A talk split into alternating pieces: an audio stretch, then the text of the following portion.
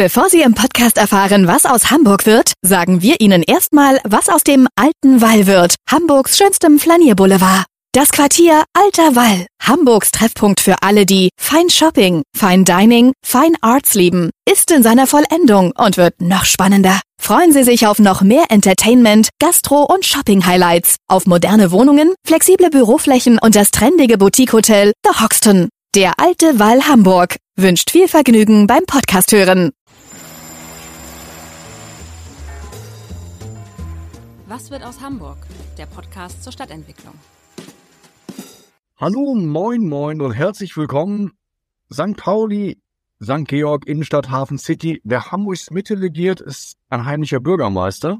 Seine Vorgänger stiegen auf zu Senatoren wie Andi Grote oder zogen in den Bundestag ein wie Falco Drossmann. Sie werden ahnen, wer bei mir ist. Der Bezirksamtleiter in Hamburg Mitte, Ralf Neubauer. Hallo Neubauer, herzlich willkommen. Moin, Herr Icke. Ja, wenn ich mir so anschaue, was aus Ihren Vorgängern geworden ist, stellt sich ja gleich die Frage, wo wollen Sie denn noch hin? Also ich fühle mich da, wo ich bin, ziemlich wohl, insoweit habe ich da gerade keine Pläne. Ja, das ist die strategische Antwort. Dann ahne ich auch, was Sie sagen, wenn ich Sie nach Ihrer Lieblingsstadt frage. Tatsächlich Hamburg. Ich wohne schon seit fast 20 Jahren hier und das ja nicht umsonst, sondern weil ich mich hier sehr wohl fühle habe tatsächlich angefangen auf St. Pauli in der Talstraße äh, mitten im Geschehen und bin mittlerweile im Schinkenwerder Westen am Stadtrand gelandet, beschaulich mit Blick auf reddachgedeckte Bauernhäuser und Obstbäume. Und das ist so die ganze Vielfalt, die Hamburg Mitte auch spiegelt. Deswegen gefällt mir hier so gut. Sie haben in einer WG mit Andi Grote gelebt, ne? Das ist richtig. Das war ähm, tatsächlich 2004, als ich nach Hamburg kam, hat sich das so ergeben. Ich war vorher Praktikant äh, in der Anwaltskanzlei, in der er damals gearbeitet hat, ich dann später auch noch. Ja, und dann hat sich das so entwickelt und ergeben für ein paar Jahre und das war eine ganz spannende Zeit.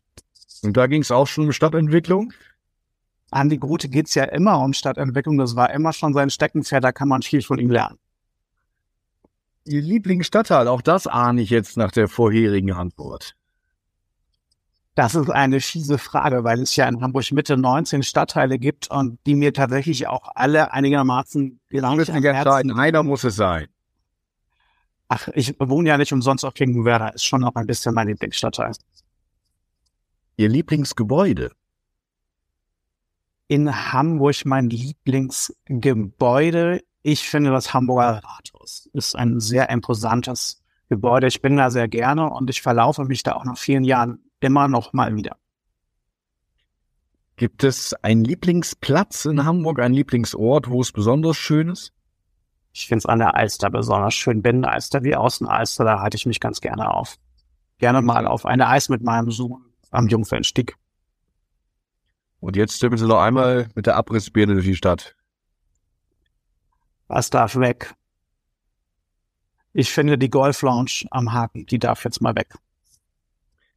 Sie meinen äh, quasi eine Einfallstraße, Billhorner Brückenstraße, oder?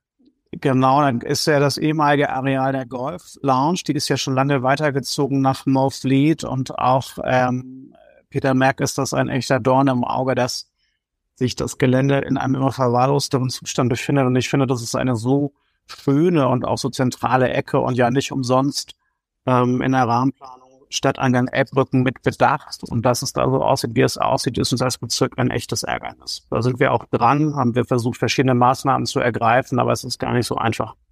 Woran scheitert es da?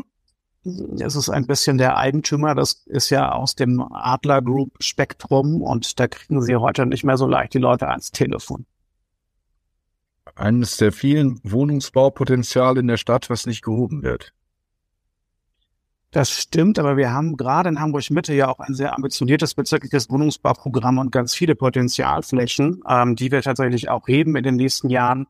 Wird das vor allen Dingen auch im Hamburger Osten der Fall sein, zum Beispiel die Honor Gies. Da ist richtig viel, ähm, was in Planung ist, was an Potenzialen erkannt ist. Aber selbst in der Hamburger Innenstadt haben wir ja tatsächlich Wohnungsbaupotenziale, die wir in den nächsten Jahren kurz- bis mittelfristig angehen wollen.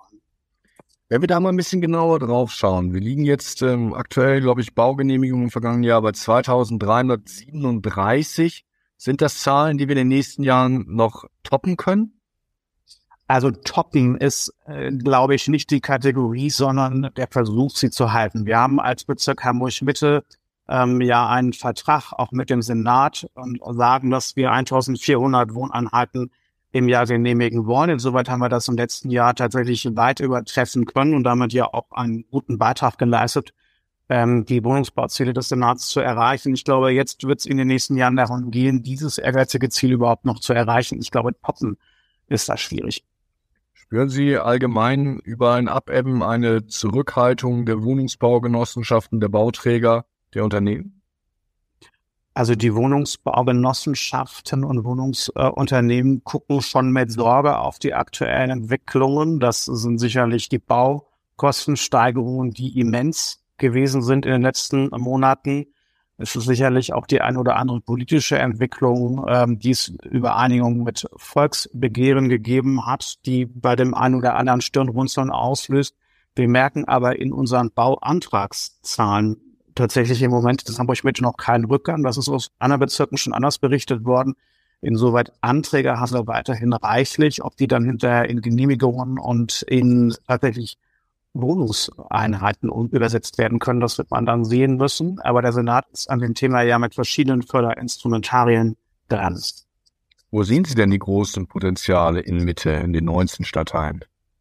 Also wir haben natürlich ein großes Potenzial in Wilhelmsburg. Da sind wir aktuell mit äh, vier Bebauungsplänen dran. Da werden Tausende von Wohneinheiten entstehen in der Wilhelmsburger Mitte, im Spreehafenviertel. Wir haben aber natürlich auch große Wohnungsbau Potenziale in der Horn AGs. Da wird es auch nochmal ähm, massiv Wohnungsbau geben, aber auch in Rotenburgs Orten und anderen Stellen. Also in Hamburg Mitte ist mir um Potenziale nicht bange, wir müssen sie nur heben. Ist ein bisschen mit Bezirk Mitte so, dass alle auf die Innenstadt schauen und viele andere quasi Stadtteile so ein bisschen hinten überkippen. Wenn Sie jetzt mal den Hamburgern ihren Bezirk schmackhaft machen wollen, was zeigen Sie da? den Hamburgern zeige ich ja was anders als den Gästen. Insoweit finde ich, die Hamburgerinnen und Hamburger sollten sich auch Potenziale vielleicht gerade im Hamburger Osten angucken. Ich persönlich bin ganz gerne im Öhlendorfer Park, am Öhlendorfer See. Das ist zwar von meinem Wohnort aus gesehen einmal das entgegengesetzte Ende des Bezirks. Ich finde es aber tatsächlich wirklich richtig schön. Ähm, und ich finde tatsächlich, das haben wir auch während der Corona-Zeit nochmal erlebt, meine Familie und ich, dass wir uns einfach viele Dinge auch in Hamburg und in Hamburg Mitte nochmal angeguckt haben, die man vorher gar nicht so oft im Radar hatte. Ob das ähm, das Naturschutzgebiet Heukenlock ist, ob das äh, der Öhlendorfer Park ist. Es gibt einfach wirklich in Hamburg viele schöne Ecken, äh, die sich noch gar nicht alle angeguckt haben.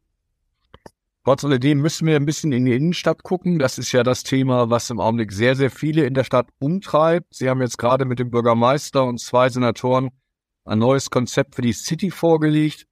Der ganz große Wurf war das nicht ein solider Anfang ist es aber allemal. Ich glaube tatsächlich, diese, diese Wunsch, dass man jetzt mit einem äh, Fingerschnipsen den großen Wurf präsentiert, den finde ich nicht richtig, sondern es ist so, dass wir tatsächlich die verschiedenen Themen und Baustellen, die wir haben, nach und nach abarbeiten müssen. Die Mönckebergstraße, Steinstraße ist jetzt etwas, wo ich finde, da haben wir einen guten Anfang hingelegt. Das ist übrigens ja auch so, dass die relevanten Innenstadtakteure diese Planung alle begrüßen. Das finde ich persönlich nicht selbstverständlich. Das ist ja auch ein Zeichen, dass wir da in Hamburg eng beieinander sind und den Schulterschluss auch mit Trägerverbund und anderen gesucht haben. Ein weiteres großes Thema ist sicherlich die Verbindung zwischen der klassischen, traditionellen Innenstadt auf der einen und der Hafen City auf der anderen Seite über die Domachse. Da hat der Oberbaudirektor jetzt ein schlankes Workshop-Verfahren angekündigt, einen ehrgeizigen Zeitplan vorgelegt, wie man diese Verbindung schaffen will, dass auch die klassische Innenstadt vom Überseequartier profitieren kann. Das ist ja die Hoffnung, die wir haben.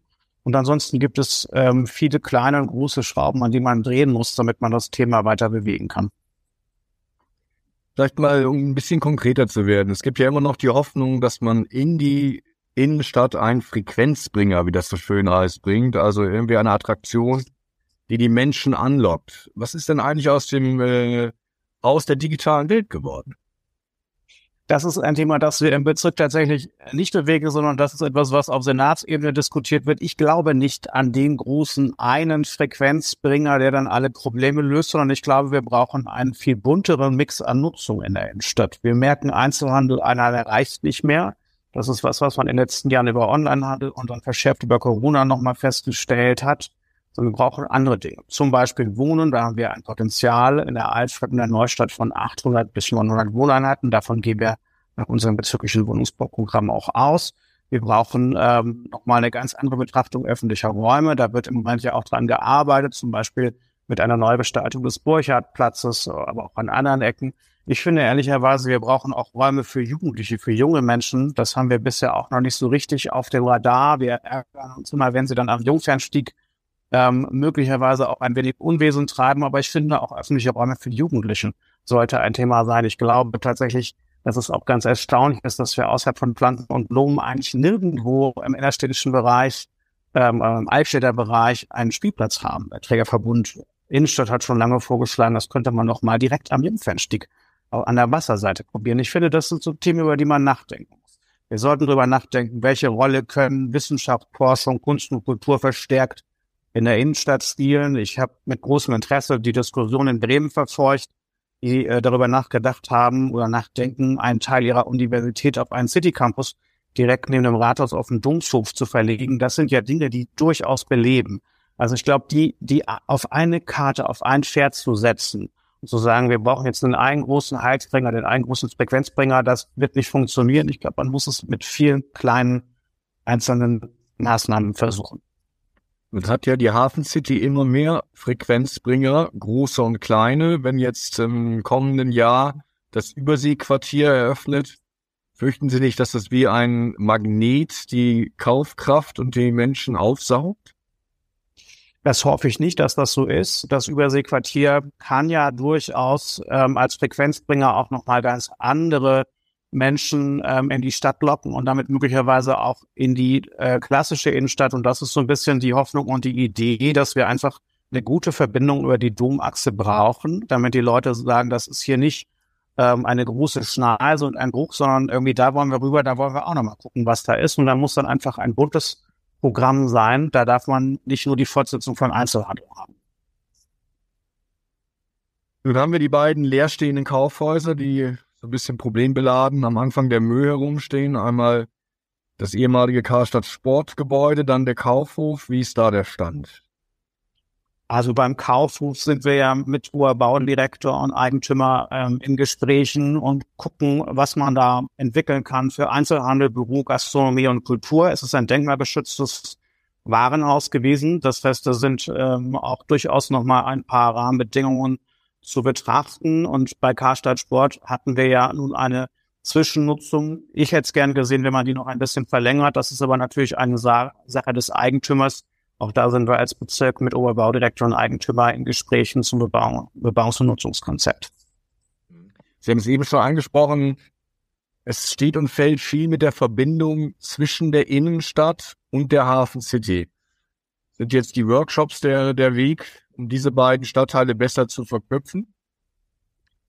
Also man braucht da, glaube ich, tatsächlich irgendwie kluge Ideen von Fachleuten und insoweit finde ich es richtig, dass der Oberbaudirektor da jetzt mit fünf Büros mal an den Start geht und er hat sich da einen sehr ehrgeizigen Zeitplan gesetzt, wie er das ähm, innerhalb weniger Monate ähm, tatsächlich in eine konkrete Überlegung bringen will, die dann auch beim runden Tisch beim ersten Bürgermeister weiter diskutiert wird.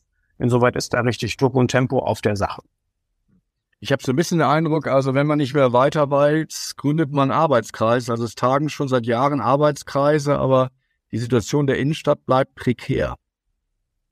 Also was stimmt, ist, dass es einen Mangel an Gremien in der Innenstadt nicht gibt. Das habe ich bei meinem Amtsantritt dann auch relativ schnell gelernt und festgestellt, dass man sich da in ganz vielen Gremien vorstellen darf. Ähm, ich glaube aber schon, dass der runde Tisch beim ersten Bürgermeister, der ja auch ein ganz dringender Wunsch der verschiedenen Innenstadtakteure war, ähm, auch so ein bisschen das Format ist, in dem die Themen zusammengeführt werden. Und das ist äh, nach meinem Eindruck auch die Hoffnung der Innenstadtakteure. Ergänzt wir das Ganze durch die Innenstadtkoordinatorin, Frau Professorin Paul Weber, die ja in wirklich vielen einzelnen Gesprächen versucht, auch Dinge zusammenzuführen, ähm, die bislang noch nicht so richtig zusammengedacht sind und die mit dem Programm verborgene Potenziale ja auch sehr genau hinguckt, wo wir in der Altstadt und Neustadt denn möglicherweise noch Orte haben, so direkt vor unserer Nase, deren Potenzial wir noch gar nicht gesehen haben. Das finde ich ein ganz spannendes Format. Das ist ja auch im Rahmen einer Stadtwerkstatt schon mal ähm, öffentlich vorgestellt worden und es war ganz interessant zu sehen, wie die Leute an den verschiedenen Tafeln standen und sich dann die Altstadt, die Neustadt, aber auch die Hafen City angeguckt haben und kleine Fähnchen an Orte gesteckt haben und gesagt haben, da könnte man doch dieses oder jenes mal überlegen. Das fand ich tatsächlich ein ganz interessantes Format und da würde ich mir davon versprechen, dass wir da auch nochmal neue Impulse und neue Ideen bekommen. Die Steinstraße soll jetzt auch verkehrsberuhigt werden. Ich habe so ein bisschen den Eindruck, es wird sehr, sehr viel verkehrsberuhigt, aber mehr Leben kommt dadurch noch nicht in die Stadt. Aber es schafft natürlich schon auch mehr Aufenthaltsqualität, wenn man das äh, Auto nicht mehr an jeder Ecke hat. Also ich habe bis heute beiden durch die Steinstraße gehen und es da hinsetzen. Das sind ja doch eher ziemlich große Kolossbauten und nicht unbedingt äh, das kleine, nette, gemütliche Hamburg. Ach, auf der Südseite, finde ich, kann man da schon das ein oder andere auch an Geschäften und an, an Restaurants erleben. Irgendwie was ganz urig ist und was ganz gut passt. Und natürlich ähm, wird sich das auch nochmal neu entwickeln, wenn die Steinstraße verkehrsberuhigt ist. Da bin ich schon recht sicher. Verkehrsberuhigung ist ja so ein Thema, was im Augenblick so ein bisschen ein Metathema ist. Das geht ja bis hinein in die Stadtteile mit Parkzonen und Verkehrsberuhigung. Ist das eigentlich äh, die Politik der Zukunft, dass man immer mehr Hamburgerinnen und Hamburgern ja den Besitz und äh, eines Autos äh, quasi austreiben möchte?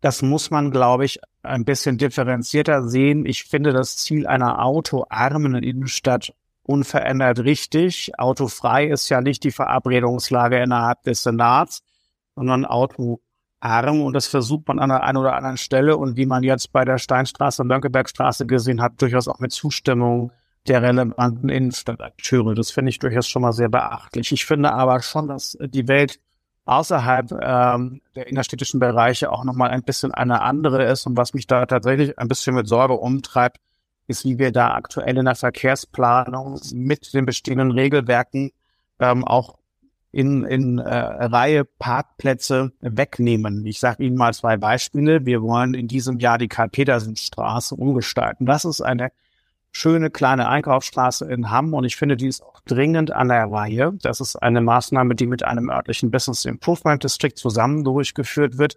Da fallen aber nach der Planung 45 Parkplätze weg. Das wird im Quartier richtig bemerkt werden, da bin ich mir ziemlich sicher. Ähm, das hat aber natürlich vor allen Dingen auch mit Regelwerken zu tun, die mittlerweile für Fußgängerinnen und Fußgänger, aber auch für den Radverkehr ganz andere Breiten ähm, in den Verkehrsflächen vorsehen, als es früher noch der Fall ist. Das finde ich grundsätzlich richtig. Es darf nur nicht in der Masse zulasten von Parkplätzen gehen. Ein weiteres Beispiel ist die Planung der Veloroute 8, die jetzt auch nach Mümmelmannsberg kommen soll. Das ist ja eine Vorgabe, die es bei der Aufstellung der Velorouten gegeben hat. Nach der aktuellen Planung sollen dafür 100 Parkplätze und über 40 Bäume wegfallen. Das ist etwas, was ich mir nicht vorstellen kann, weil ich glaube, dass auch die Verkehrswende davon lebt, dass sie in den Stadtteilen auf Akzeptanz stößt und Mobilität ist ein Thema, das gerade in den Außenstadtteilen auch nochmal anders gesehen wird als in den innerstädtischen Bereichen. Und deswegen glaube ich, dass es nicht so rum funktioniert, dass man erst die Parkplätze wegnimmt und dann sagt, jetzt guckt mal, wie er mit dem Umweltverbund zurechtkommt, sondern dass man erstmal den Umweltverbund, also die öffentlichen, den öffentlichen Personennahverkehr, Carsharing, an solche Formate ähm, tatsächlich nach vorne bringen muss, bevor man ähm, umgekehrt sagt, jetzt wollen wir im öffentlichen Raum halt alle Parkstände abschaffen. Das ist schon etwas, was ich kritisch sehe und was wir versuchen wollen im Bezirk Hamburg Mitte auch ein bisschen anders zur Hand haben, weil ja niemandem damit geholfen ist, auch dem Klima nicht, wenn wir in den Stadtteilen massive Parksuchverkehre haben, die wir heute schon an vielen Stellen sehen können. Und das hat ja in der Vergangenheit auch nicht dazu geführt, dass weniger Hamburgerinnen und Hamburger ein Auto hatten. Im Gegenteil, die Zulassungszahlen sind jetzt zwar stagniert in den letzten Jahren, aber ja durchaus immer weiter nach oben gegangen. Und insoweit glaube ich, da muss man ein bisschen differenzieren. Im innerstädtischen Bereich, finde ich, ist Autoarm sicherlich ein Thema, auch zum Thema Aufenthaltsqualität. Aber in den ähm, äußeren Stadtteilen, glaube ich, muss man da nochmal anders drauf gucken. Das heißt, man muss da dem Verkehrssenator auch mal in die Speichen greifen. Das ist jetzt eine Formulierung, die Sie gewählt haben, Herr Iken, aber mit dem Verkehrssenator habe ich über die beiden genannten Beispiele durchaus gesprochen und äh, wir haben auch verabredet, dass wir da jetzt in beiden Einzelfällen nochmal drauf gucken, ob man da nicht noch was tun kann. Also 100 Parkplätze in Wimmelmannsberg ist eine echte Hausnummer und das ist mit mir nicht zu machen. Wie geht es eigentlich dann aus? Also wenn der Bezirksamtsleiter anderer Meinung ist als der Senator, ähm, Man kann ja schlecht irgendwie sich zum Duell im Morgengrauen treffen. Nein, der Verkehrssenator und ich haben ein äh, gutes kollegiales Miteinander und treffen uns ähm, lieber auf den Kaffee als zum Duell. Ähm, es ist eine Frage der Zuständigkeiten. Also bei Hauptverkehrsstraßen, ähm, solchen Planungen wie jetzt am Jungfernstieg ist die BVM, die Behörde für Verkehr Mobilitätswende, zuständig und bei Bezirksstraßen sind es wir. Der Senat hat natürlich grundsätzlich immer die Möglichkeit, auch Themen an sich zu ziehen. Das macht er aber nicht so häufig. Und insoweit ähm, ist es schon auch eine Frage, wie man das kollegial und kooperativ miteinander versucht zu lösen. In Berlin haben wir ja gerade bei der Bürgerschaftswahl gesehen, dass dort ähm, oder bei der Abgeordnetenhauswahl dass dort gerade in den äußeren Bezirken die CDU besonders stark war. Unter Umständen, weil Verkehrsthema ja eines der Top-Themen war, vielleicht auch eine Reaktion auf die Verkehrspolitik? Das kann durchaus sein. Ich glaube, dass die Berlin-Wahl verschiedene Ursachen hatten, auch nicht ohne weiteres auf Hamburg übertragbar ist. Aber die regierende Bürgermeisterin selbst hat ja gesagt, dass unter anderem auch die Sperrung der Friedrichstraße für den motorisierten Individualverkehr ein Fehler gewesen ist. Jetzt stecke ich so tief in der Berliner Verkehrspolitik nicht drin, aber glaube durchaus, ähm, dass es die Wahl mit entschieden haben dürfte. Wir haben jetzt ja eben schon über die einzelnen Stadtteile gesprochen. Bümmelmannsberg, es ist ja auch eigentlich ein Ziel, dass ähm, die Menschen in ihrer näheren Umgebung die ähm, Dinge des täglichen Lebens quasi erledigen können. Das Problem ist ja ein bisschen, dass wir wollen, dass die Menschen in ihrer direkten Umgebung die Dinge der Nachversorgung erledigen können. Was machen wir mit diesen Stadtteilzentren, mit den kleinen Einkaufsstraßen, dass die weiterhin funktionieren? Das muss man sich in jedem Stadtteil individuell angucken. Beispielsweise in Billstedt sind wir gerade dabei, ähm, das Zentrum neu zu gestalten durch eine Umgestaltung des Billstädter Marktplatzes zu Nürnberger Landstraße. Das ist immerhin ein Stadtteil mit über 70.000 Einwohnerinnen und Einwohnern, der zweitgrößte Stadtteil in Hamburg und das müssen wir in allen anderen Stadtteilen in gleicher Weise tun. Ziel ist aus unserer Sicht als Bezirk so etwas wie eine 15 Minuten Stadt, dass man innerhalb einer Viertelstunde möglichst alle Dinge des täglichen Bedarfs erreichen kann. Aber natürlich wollen wir auch, dass die Hamburgerinnen und Hamburger weiter in die Stadt besuchen. Das ist ja keine Frage. Wenn man sich ein bisschen in Hamburg auskennt, weiß man, dass gerade die Wasserflächen in Mitte, das heißt Bille und umzu, unheimlich, ja, viel Potenzial hat, aber derzeit oft noch irgendwie von Autohökern und Gewerbehallen zugestellt werden. Was schwebt Ihnen denn da vor für diese Ecken? Also wir haben da verschiedene Ansätze. Einer davon ist zum Beispiel das Hochwasserbassin in Hammerbrook. Das ist auch so eine ganz ähm, unentdeckte Wasserlage. Wenn Sie sich da im Moment aufhalten, haben Sie gar nicht den Eindruck, dass Sie sich in einer Grünanlage direkt am Wasser befinden. Das versuchen wir gerade aufzulösen durch ähm, einen freiraumplanerischen städtebaulichen Wettbewerb, den wir gemacht haben, wo wir jetzt ein Ergebnis haben, wo wir den kommenden Jahren dann auch in die bauliche Umsetzung gehen, um die Wasserlagen in Hammerbrook ein bisschen besser zugänglich zu machen. Das versuchen wir auch in anderen Bereichen. Ähm, das findet zum Teil im sogenannten Modellvorhaben Mitte machen statt. Das ist ja ein Städtebauförderungsprogramm des Bundes, mit dem wir sehr viel Geld bekommen haben, insgesamt über 130 Millionen Euro von Bund und Land, ähm, um im Hamburger Osten beginnen von Hammerbrook bis Billstedt ähm, städtebauliche Missstände zu beseitigen, die soziale Infrastruktur zu stärken und Wasserlagen sind da ein zentrales Thema. Sie kennen wahrscheinlich auch den Satz Bildstedt, Hamm und Horn. Es schuf der liebe Gott im Zorn. Was sagen Sie den Leuten, die immer noch so ein altes Bild von diesen Stadtteilen haben? Dass sie diese Stadtteile völlig unterschätzen. Die haben ähm, wahnsinnig schöne Ecken und ich finde, wir versuchen alles, um sie noch ein bisschen schöner zu machen. Zum Beispiel in dem eben erwähnten Modellvorhaben Mitte machen, bauen wir verschiedene Sportanlagen weiter aus, modernisieren sie. Wir bauen neue Quartierszentren, zum Beispiel das Dock 41 in Horn. Und ansonsten, glaube ich, kann man den Spruch auch so übersetzen, Pinneberg und Elbshorn schuf der Gott in seinem tiefen Zorn. Das betraf, glaube ich, gar nicht Billstedt, Hamm und Horn. Dann haben Sie ja auch noch ähm, quasi um die Ecke der Hafen City ein spannendes Stadtentwicklungsprojekt, der große Grasburg. Da wird Ihnen ja quasi nicht langweilig, oder? Das ist ja ein Vorbehaltsgebiet, das der Senat sich ähm, geholt hat. Wir sind da sozusagen ähm, natürlich auch beteiligt und ähm, in verschiedenen Runden mit am Start. Aber es ist ein Thema, das äh, die Behörde für Stadtentwicklung und Wohnen und auch die Hafen City Hamburg GmbH ganz maßgeblich vorantreiben. Also langweilig wird uns aber trotzdem nicht, weil wir ja noch mit vielen, vielen weiteren Themen im Bezirk Hamburg Mitte konfrontiert sind. Wobei das ja für die Vettel dann auch wieder Auswirkungen hat, wo sie dann wieder quasi zuständig sind. Das stimmt, wobei der Vetteler Norden auch ein Vorbehaltsgebiet geworden ist, weil man tatsächlich damals gesagt hat, äh, man möchte ähm, das eben aus einem Guss entwickeln und nicht irgendwie in zeitlich verschiedenen Strängen. Der Vetteler Norden kommt dann früher oder später als der Grasburg. Das will man gemeinsam tun. Das finde ich von der grundsätzlichen Idee auch richtig. Das muss jetzt nur auch passieren. Ist eigentlich äh, Gentrification, dieses Schlagwort für die Ecke Vettel, auch Wilhelmsburg, eine Bedrohung oder teilweise auch ein Versprechen? Also auf der Vettel sind die Gentrifizierungstendenzen ähm, noch nicht so richtig über den Weg gelaufen. Es gab ja schon zu Zeiten von Ole von Beuys Bemühungen über studentisches Wohnen ähm, auch so ein bisschen ähm, eine, eine bisschen stabilere Wohnstruktur auf die Felder zu bringen. Das hat, glaube ich, in Teilen ähm, auch funktioniert, aber dass man jetzt Sorge haben muss, dass die Felder gentrifiziert wird, das würde ich im Moment nicht teilen. In Wilhelmsburg hat man das sicherlich in Teilen des Freierstiegviertels, aber Wilhelmsburg ist in ein sehr großer, sehr bevölkerungsstarker Stadtteil. Da wird man dann sehen, wie das über die großen Neubauvorhaben, die gerade auch die IBA, die internationale Bauausstellung, dort entwickelt, äh, in unseren Bebauungsplänen, wie das dann da weitergeht. In Wilhelmsburg haben wir ja gesehen, dass da wirklich die Szene so ein bisschen, sage ich mal, über die Elbe gesprungen ist. Sehen Sie bei sich im Bezirk noch weitere Stadtteile, die möglicherweise vor so einer Neuentdeckung stehen? Also die ähm, Wilhelmsburg und Vettel haben Sie schon genannt. Irgendwie, was wir tatsächlich auch erleben, ist, dass Hamm als Stadtteil immer mehr in den Fokus gerät. Dass ähm, gerade Hamm Nord und Hamm Mitte ähm, ist da auch ein gewisse, also neue Wohnstrukturen gibt es da jetzt irgendwie ältere ähm, weggestorben sind und, und neue Familien, die zugezogen sind. Ansonsten würde ich mir das aber ehrlich gesagt für den Hamburger Osten zum Teil auch wünschen. Also soweit irgendwie auch ein Versprechen. Wir müssen schon zum Ende kommen. Vielleicht noch ein Satz zu Finkenwerder. Das ist ja auch ein Stadtteil, der südlich der Elbe liegt. Und ähm, Sie haben ihn sicher im Fokus, weil Sie dort wohnen, der aber, sage ich mal, von der Stadt oftmals so ein bisschen sträflich vernachlässigt wurde, oder?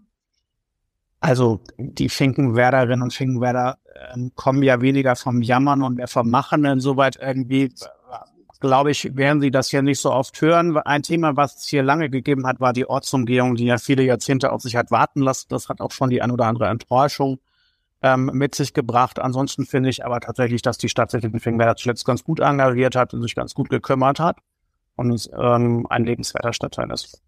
Sie reagieren ja, äh, oder in der Bürger, äh, in der Bürgerschaft, in der Bezirksversammlung Mitte gibt es eine Mehrheit von SPD, CDU und FDP, die sogenannte Deutschlandkoalition die jetzt seit Dezember 2019 den Bezirk regiert. Ist das so ein Bündnis, was man auch für andere empfehlen kann?